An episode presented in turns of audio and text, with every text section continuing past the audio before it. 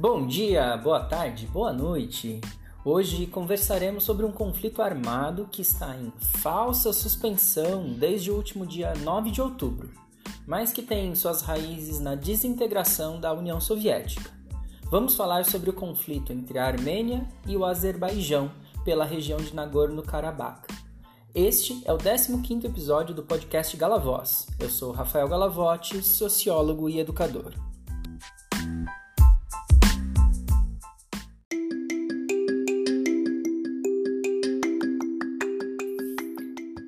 Primeiramente, vamos nos localizar. Estamos falando de dois países localizados no Cáucaso, aquela região montanhosa e de férteis vales entre o Mar Negro e o Mar Cáspio. A região do Cáucaso se estende por diversos países e, dentro deles, há regiões que se configuram como repúblicas semi-independentes, da Rússia, por exemplo. Essa região é o Cáucaso do Norte e no Cáucaso do Sul aos países Geórgia, Azerbaijão e Armênia. Dentro desses três países há uma série de nações, o que leva a conflitos étnicos de intenções separatistas.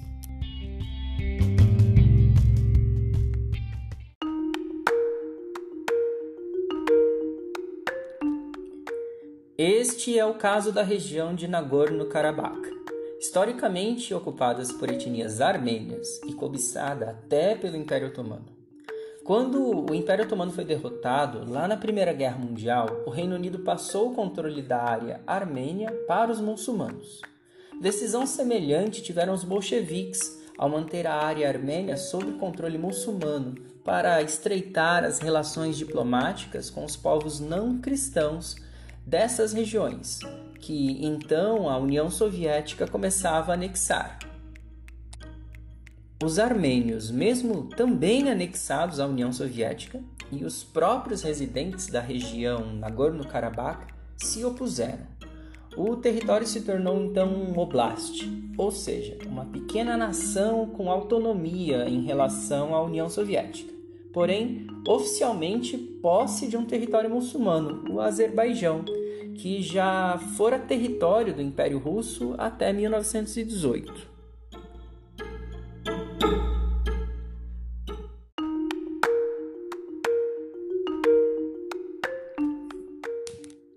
Esse embrólio histórico todo criou uma área de armênios cristãos autônoma dentro de um estado de maioria muçulmana. Enquanto o poder soviético forçosamente apazigua os ânimos de todos esses envolvidos, as coisas até que vão caminhando na região. Podemos dizer que a necessidade de viver sob o regime socialista, de certo modo, suaviza os conflitos étnicos e religiosos anteriores. Daremos um exemplo dessa questão mais adiante. Porém, a situação dessa região começa a se desestabilizar durante o processo da perestroika, a reestruturação de Mikhail Gorbachev, que ao longo dos anos 80 sinaliza a vindoura desintegração da União Soviética.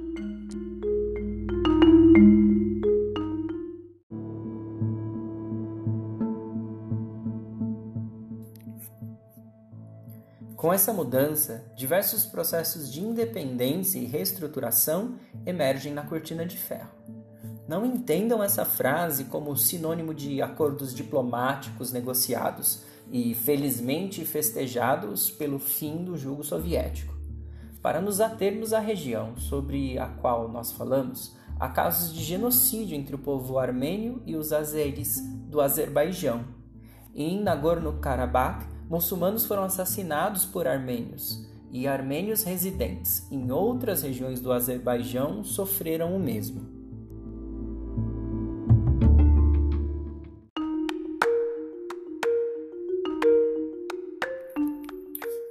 Como falamos, Nagorno-Karabakh já era um oblast, já tinha uma estrutura administrativa própria e até uma capital, chamada de Stepanakert. Não sei se essa pronúncia está certa. Com o enfraquecimento da União Soviética, em 1988, o parlamento regional vota por unir-se à Armênia, ratificando uma demanda lá do início do século. Esse voto parlamentar será confirmado em um referendo de 2006. Nagorno-Karabakh, semi-independente, então busca a integração de fato com a Armênia.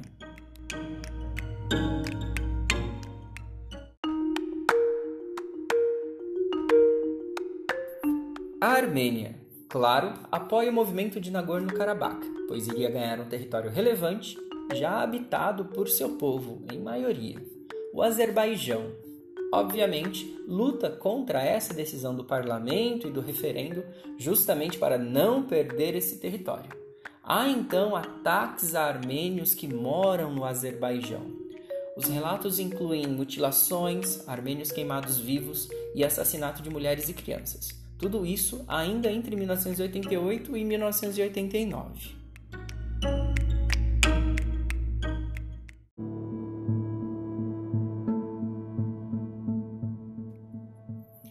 Esse impasse diplomático e de guerra étnica e civil vai se adensar conforme mais a força de Moscou desvanece da região. Governantes locais são eleitos ou empossados e o poderio bélico soviético é vendido para os estados e as milícias que se formam na região. Esse novo arranjo impõe, inclusive, um bloqueio econômico à Armênia, que, de outro lado, fortalece as relações com Moscou, agora Rússia. Sem a União Soviética, nada mais impede as hostilidades entre armênios e azeres.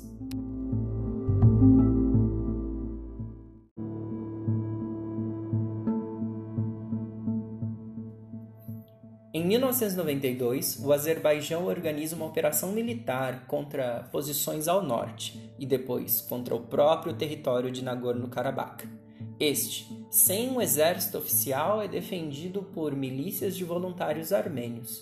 As campanhas deixam milhares de mortos e milhões de desabrigados dos dois lados. Nesse período, Nagorno-Karabakh é reconhecido como uma terceira parte no conflito que era, até então, oficialmente entre a Armênia e o Azerbaijão.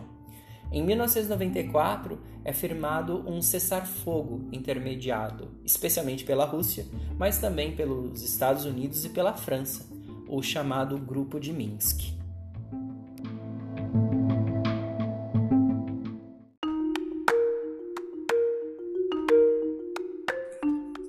Desde então, o equilíbrio na região é tênue, pois não há acordo de paz. Os moradores de Nagorno-Karabakh relatam criar seus filhos majoritariamente em abrigos, pois ao longo desses 20 anos ou mais foram obrigados a abandonar suas casas repetidas vezes devido ao risco de ataques oriundos do Azerbaijão ou da própria resistência de Nagorno-Karabakh. É importante destacar que a resistência de Nagorno-Karabakh também avança sobre cidades além de seu território, para formar um cordão de segurança em volta da região. Azeres que moram nessas cidades são expulsos e mortos neste processo de ocupação. Esta atitude dos armênios é, até hoje, a principal argumentação dos azeres contra os armênios.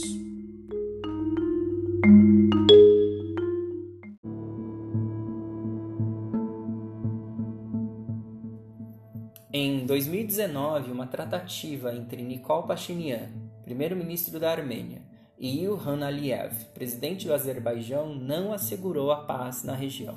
Agora, em 2020, há as seguintes versões para o conflito. De um lado, a Armênia diz que assentamentos civis em Nagorno-Karabakh foram atacados, o que os motivou a derrubar dois helicópteros do Azerbaijão e se colocar em lei marcial praticamente um estado de guerra no qual o país é comandado pelos militares.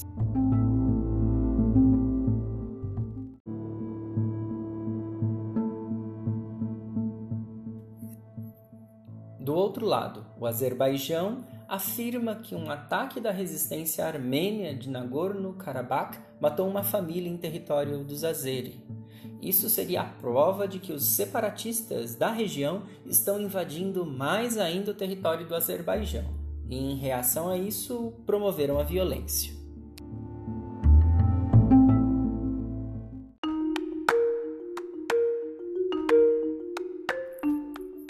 Estes gatilhos do atual conflito aconteceram no final de setembro passado, e, por assim dizer, são as razões oficiais das agressões mútuas de 2020.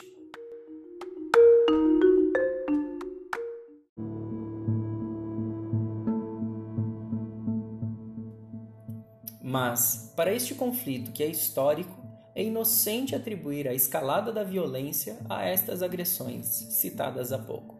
Afinal, por que o litígio sobre a região?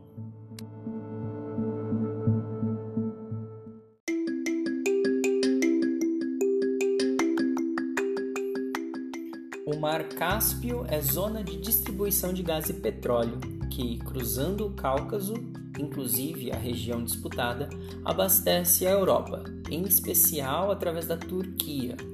Por aproximação religiosa e para defender esta posição estratégica do fluxo de matrizes energéticas, a Turquia tem apoiado o Azerbaijão. A Rússia, ao contrário, apoia a Armênia, com quem mantém parcerias militares estratégicas, como a gente já viu. Além desta disputa geopolítica entre Turquia e Rússia, a própria região oferece recursos importantes e, em seus vales férteis, cultiva frutas que são exportadas indiretamente através da Armênia.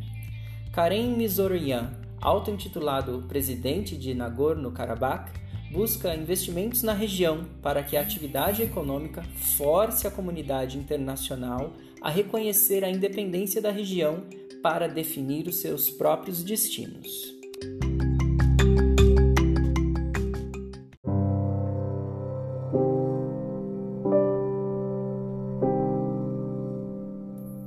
Enquanto esse cenário de disputa por zonas de influência econômica parece sobrepor questões étnicas já historicamente conflitantes, armênios se dirigem a Nagorno-Karabakh para reforçar a resistência da região.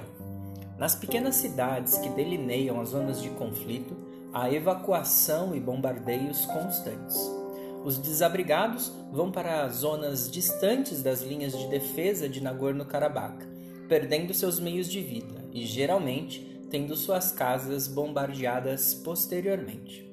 As igrejas cristãs também recebem essas pessoas desalojadas e estas têm sido alvo especial dos ataques azeres.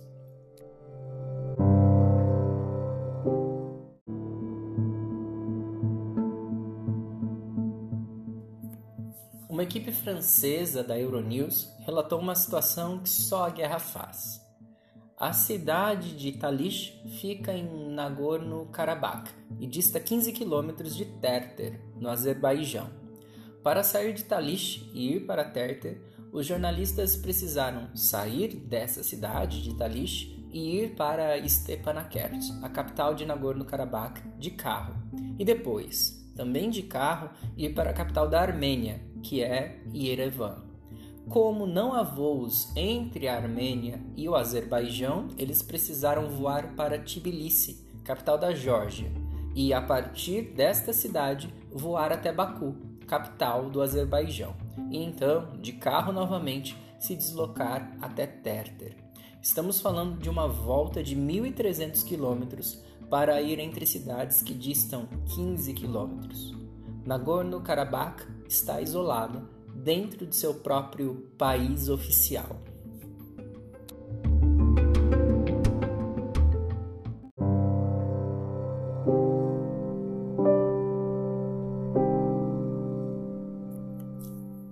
No Azerbaijão, as bombas da resistência de Nagorno-Karabakh também fizeram vítimas fatais. Segundo seu presidente, são 30 civis mortos até o dia 10 de outubro. Dezenas de casas, entretanto, foram destruídas. Assim como acontece em Nagorno-Karabakh, há pouca atividade econômica que permita a recuperação das áreas destruídas. Porém, no caso do Azerbaijão, o próprio Estado subsidia a reconstrução das casas afetadas no conflito.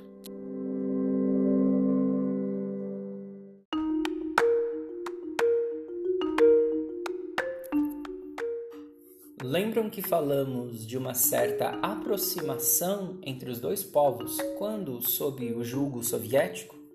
Pois é, há vilas que ficam parte em território azeri e parte em Nagorno-Karabakh. Em uma delas, o poço artesiano construído nos anos 80 pelos dois povos hoje fica do lado armênio. Os azeres precisam buscar água à noite e alguns deles já foram alvejados neste processo. A água, fonte da vida e meio de vida básico que outrora uniu os esforços desses dois povos, hoje é fonte de morte.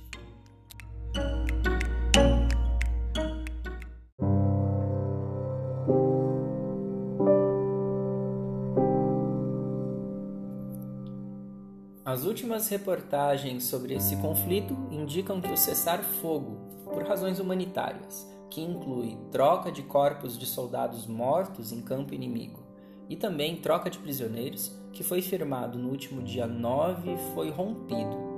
A Armênia alega que a Turquia não permitiu que aviões com ajuda humanitária para Nagorno-Karabakh sobrevoassem seu território.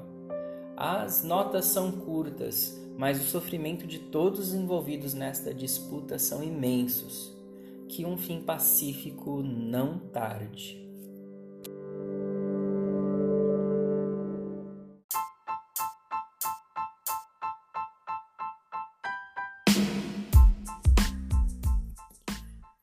Obrigado, um forte abraço e até a próxima semana. Se cuidem!